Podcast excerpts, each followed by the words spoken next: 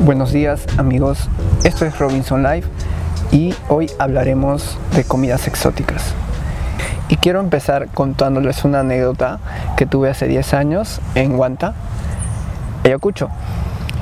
Fue la primera vez que pude probar algo exótico que fue un licuado de ranas.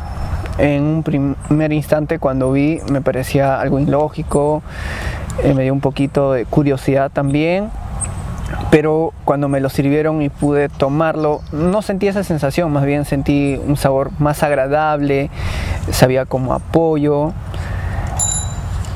Al final me pareció delicioso en realidad. Y quiero comentarles que hoy tengo de invitada a una amiga en las cuales vamos a contar nuestras anécdotas. Selene, ¿cómo estás? Bien.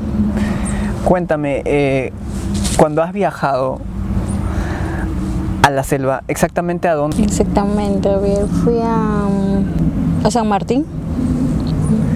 ¿Y, y qué, qué plato fue que te pareció como que fuera lo normal, ¿no? Un plato exótico de, de esa ciudad. La sopa de culebra que he probado. ¿Sopa de culebra? Sí.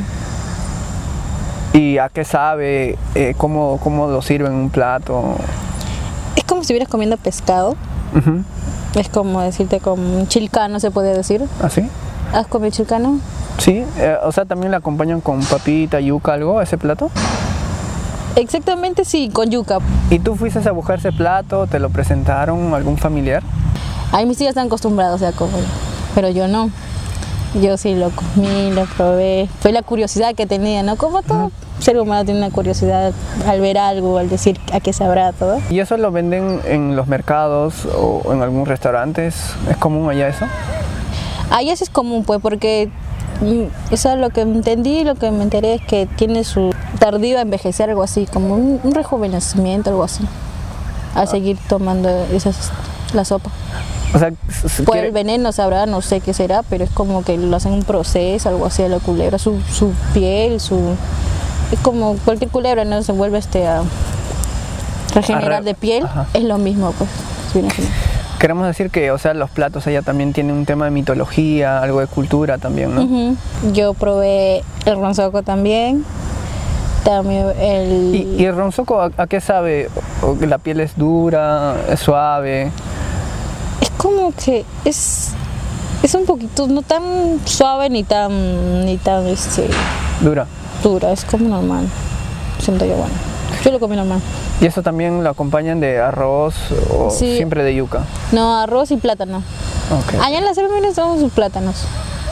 Ahí también la acompañan de plátano, su arroz. Ahí el ronzoco, su procedimiento, siempre en toda carne he visto que lo hacen como lo asan, como tipo en una leña lo ponen ahí a, a asarse, pues así nomás.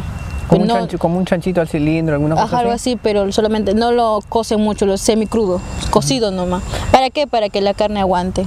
O sea, la carne este, siga así manteniéndose bien y no se malogre. Cuando me, una vez me enviaron también rosoco a mi abuela, lo mandaron así asadito, semicrudo, no tan cocido. O sea, es como el charqui de la sierra, ¿no? Ajá, que, algo que- así que podría dura ser. un poquito más de Sí. tiempo, cuando le echa un poquito de sal. Ajá, sal y lo asan nomás, nada más. O sea, es como lo tienen su procesado ahí a la carne. Y sabe rico. Interesante. Amigos, gracias por escuchar este episodio. eh, espero que pueda ser de su agrado.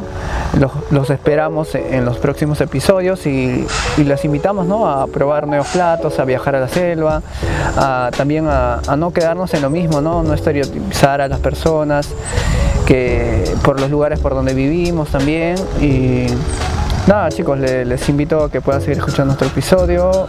Muchas gracias.